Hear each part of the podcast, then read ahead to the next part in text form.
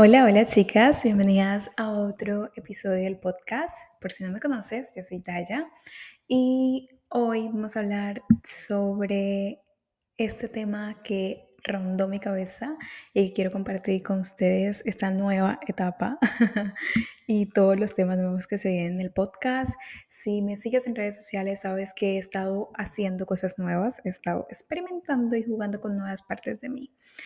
Hoy vamos a iniciar esta serie de cinco días que se llama Restaura tu cuerpo y potencia tu vitalidad femenina. Pero para que el nombre sea un poquito más corto, porque la idea es obviamente involucrar el cuerpo y sacar el máximo provecho de él, vamos a llamarla potencia tu vitalidad femenina, para que no nos enredemos tanto con el nombre y no se nos haga tan complicado. ¿Ok? Simplificar es una idea súper buena. Aplíquenla para todo, hasta para los nombres de los programas, de los eh, posts, si eres creadora de contenido, si eres empresaria, si te gusta todo este tipo de cosas, simplificar los nombres te va a ayudar muchísimo. A mí me llegó esa idea de restaure tu cuerpo y potencia tu vitalidad femenina, pero me parece un nombre muy largo. Entonces vamos a poner la mejor potencia tu, tu vitalidad femenina porque me parece más fácil de decir. Bueno, ya eligiendo el nombre con ustedes, díganme si están de acuerdo en que es más fácil potencia tu vitalidad femenina, por favor. ¿Ok? Entonces, eh, quiero comenzar diciéndoles y como recapitulando un poquito, ya después de casi dos meses sin grabar un podcast y sin ustedes saber un poquito de mí, si no me siguen en redes sociales, si me siguen, obviamente tendrán un poquito más de contexto, pero aquí les voy a contar a todas y todos, por si hay chicos. Eh, he estado cambiando un montón de cosas, un montón sobre cambios de mi empresa, cambios eh, de mi estilo de vida, de la manera en la que como, de la manera en la que he desarrollado mis hábitos y de todo lo que he construido últimamente. He estado intentando un montón de cosas nuevas, he invertido un montón en mi conocimiento. Como saben, invertir en mí es una de las cosas que más me gusta porque siento que aprendo un montón, me ayuda con mi crecimiento, a evolucionar como persona, como ser humano y también a sanar un montón de cosas, ¿ok? Obviamente, cuando digo sanar, no se trata del aspecto únicamente emocional, sino también físico. Anteriormente yo me sentía muy como cargada y sentía que mi digestión estaba un poco estancada, ¿no? Como otros aspectos de mi vida, en mi salud, estaban evolucionando. Mi, mi digestión no, o sea, estaba como ahí estancada y hacía un montón de cosas y comía esto y esto para ayudarle, pero no veía como un cambio así bien, bien extraordinario. Yo sé que hay, para todo este tipo de cosas hay que tener paciencia. Eso es una de las cosas más importantes, ser súper constante con todo. Y me dediqué a aplicar nuevas herramientas, a leer un montón, a educarme con expertos en ciertos temas y buscar una manera diferente de hacer las cosas a la medicina tradicional. Yo siempre he sido una persona partidaria de que la medicina tradicional eh, vivimos con ella y nacimos con ella, pero también hay unas opciones más alternativas que pueden involucrar mucho más el cuerpo y también las emociones. También esa parte emocional y me gusta mucho trabajarla. Entonces, toda esta serie va a basarse en tanto la parte física de lo que le introducimos a nuestro cuerpo como mujer, y un poco la parte emocional. ¿Por qué razón? Porque las dos cosas son importantes. el físico es, es como un enlace con la parte emocional y la parte emocional siempre va a afectar tu físico, quieras o no. Siempre va a manifestarse a través de tu cuerpo, tus emociones. Si tú te sientes mal, tu cuerpo también lo va a expresar, lo va a recibir. Entonces, Creo que hay que subirle un montón el volumen a nuestra energía femenina y a través de ella curar nuestro cuerpo y nuestras emociones. Y ese va a ser el método que vamos a utilizar durante estos cinco días de esta serie, de este segmento en este podcast. Así que básicamente va a ser eso, ¿ok?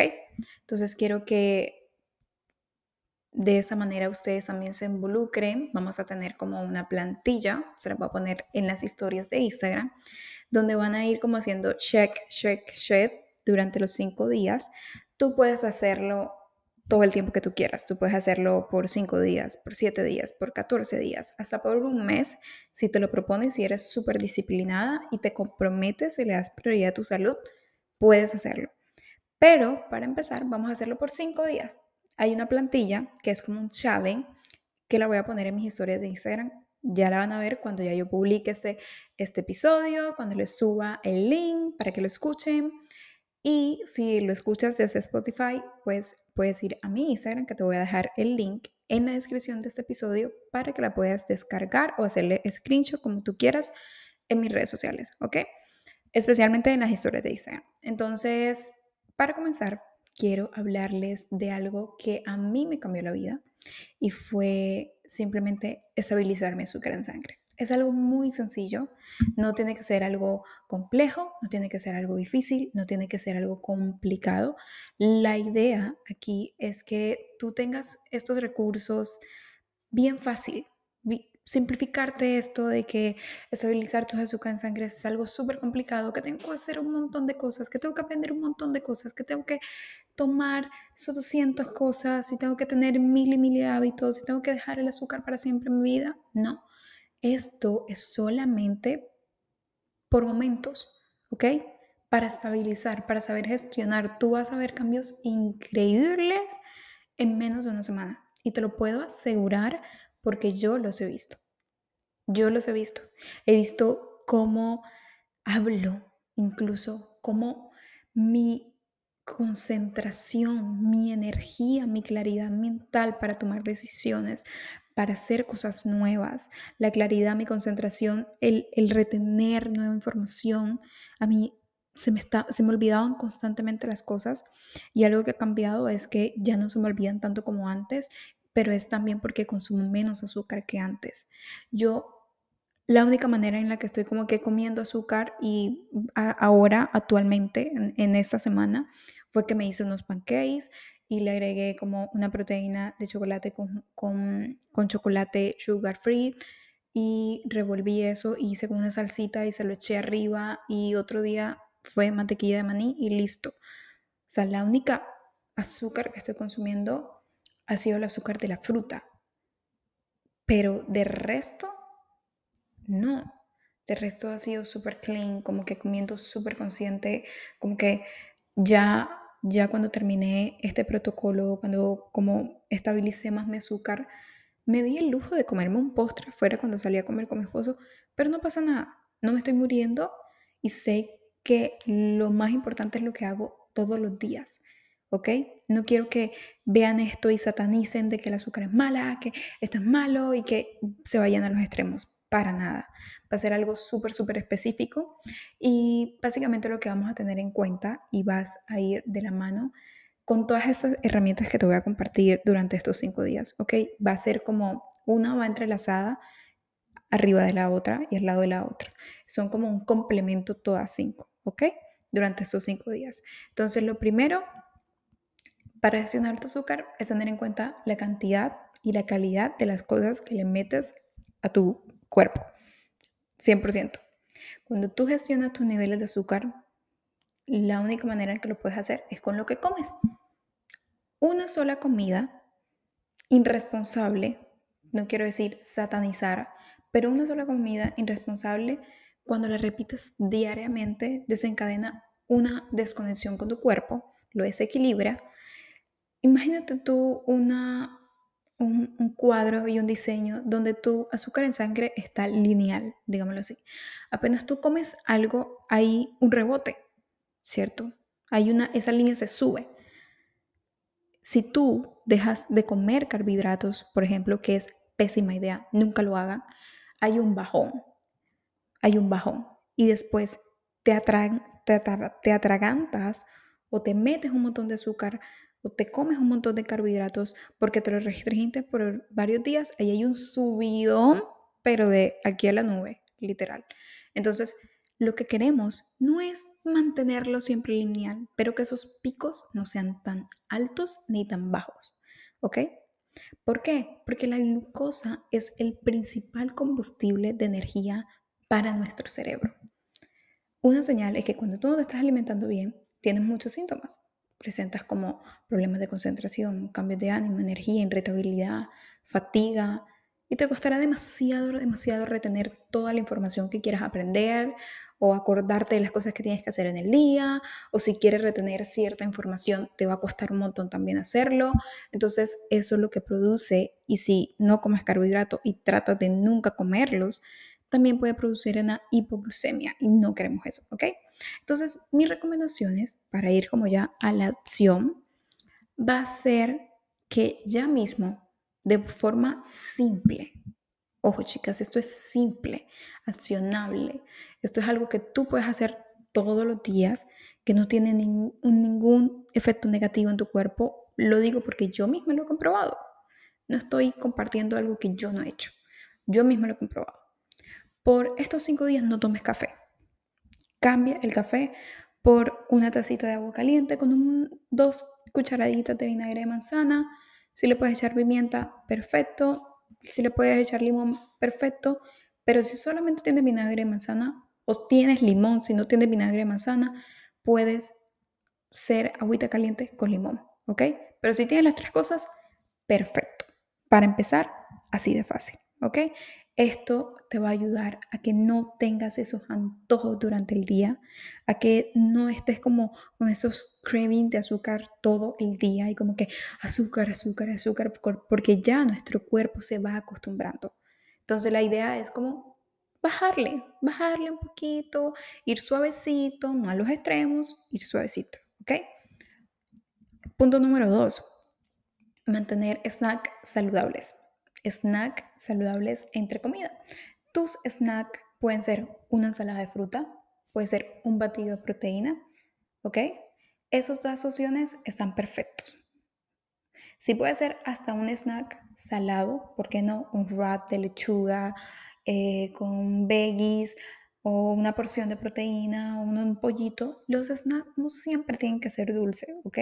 También pueden ser salados, también pueden ser esas opciones, un avocado toast, maybe. Entonces, eso también te va a ayudar demasiado a que todo no sea como dulce, dulce, dulce, dulce, porque normalmente cuando tenemos esos antojos de dulce es porque no estamos comiendo lo suficiente proteína y suficiente carbohidrato. Y ahí te voy a dar al punto número 3. No te saltes ninguna comida durante todos estos días. Experimenta y escucha a tu cuerpo. Escucha tu intuición que te está diciendo. Si tu estómago gruñe, es porque tiene hambre, porque no está comiendo lo suficiente. Cuando tu estómago comienza a gruñir, ya es hora de comer. Normalmente comemos, te, te digo que comas de dos eh, en unas horas de intercambio de 2 a 3 entre cada comida para que no pases ni tanto tiempo sin comer, pero ni tampoco comas una comida casi junto a la otra porque en verdad no es necesario, ¿ok? Entonces como dos o tres comidas, así dos horas, está perfecto. Asegúrate también de que todas tus comidas tengan proteína. Ese es el punto número 4.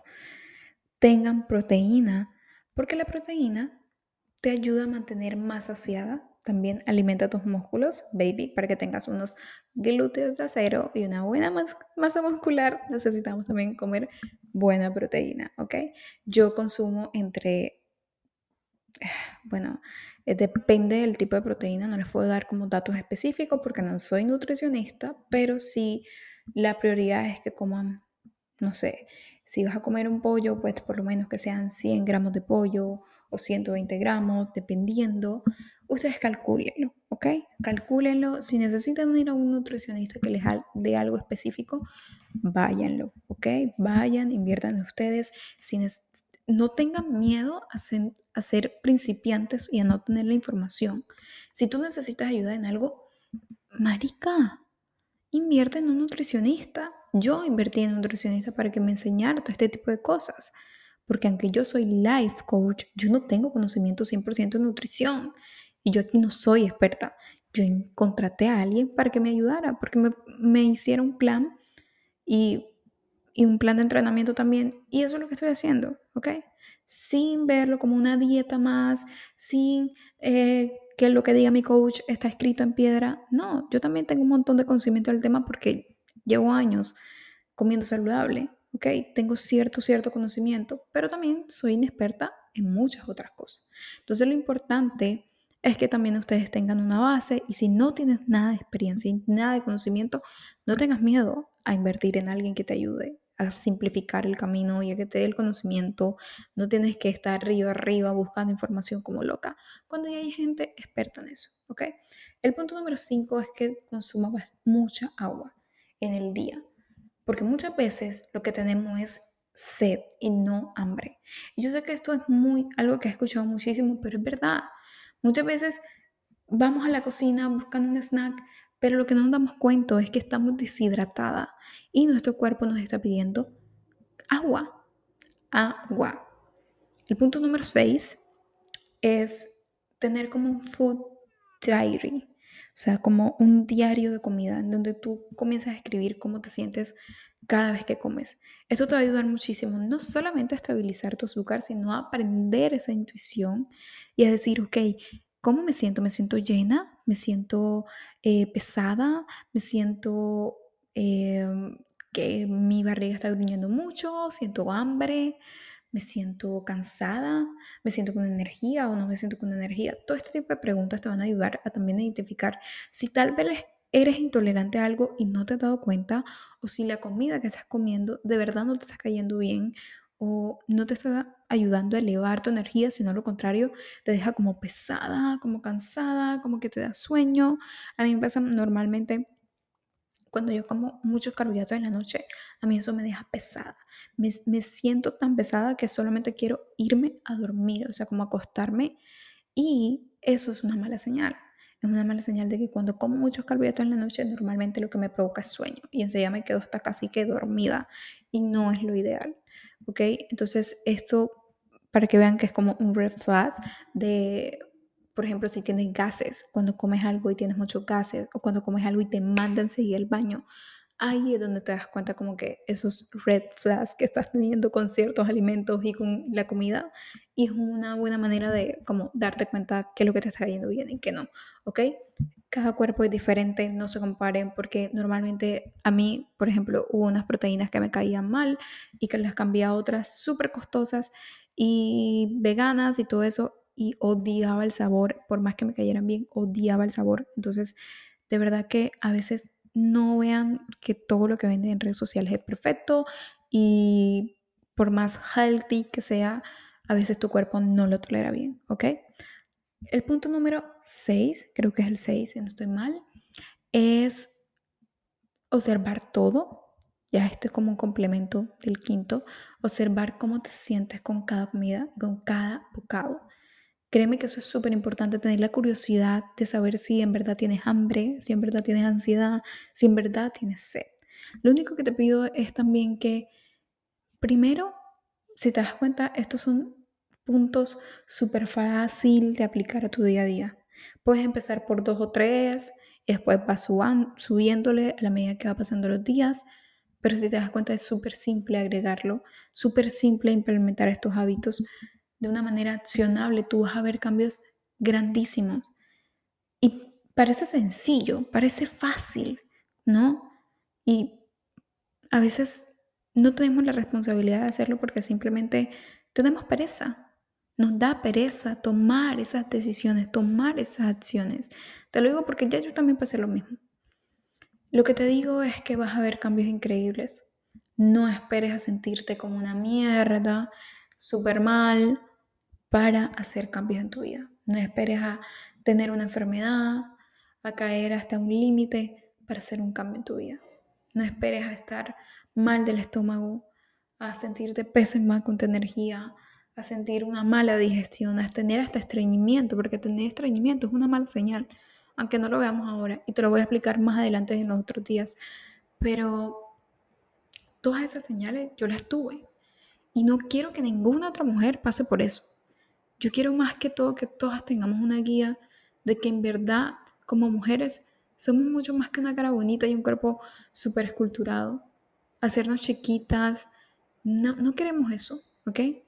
quiero pensar que la salud y la vitalidad es como esa herramienta para nosotros poder cumplir todo eso que queramos, para vivir a nuestro máximo potencial, porque somos cíclica y porque nuestro cuerpo está hecho de una manera súper extraordinaria, como estaciones, como, wow, he aprendido tanto estos meses que me muero de ganas de ya compartirle toda esta nueva información y todo lo que se viene en el podcast. Se vienen muchos cambios, muchos cambios y estoy emocionada. Estoy emocionada por esta nueva parte de mi vida, por este nuevo conocimiento y por hablarles 100% a todas las mujeres, porque creo que como mujer hemos, hemos, nos hemos cerrado en una cajita y hemos querido vivir de tal manera casi casi que como los hombres, cuando realmente ser mujer es algo grandioso, algo poderoso, algo magnífico. Se lo podría decir, es el privilegio más grande que he tenido en mi vida. Así que por ahora, estos 20 minutos los dejo con toda esta información, que la apliquen, que me digan si tienen alguna pregunta y también que compartan ustedes recomendaciones, compártelo con tu prima, con quien lo necesite, ¿ok? Les mando un beso y nos vemos mañana en el día 2. Besitos.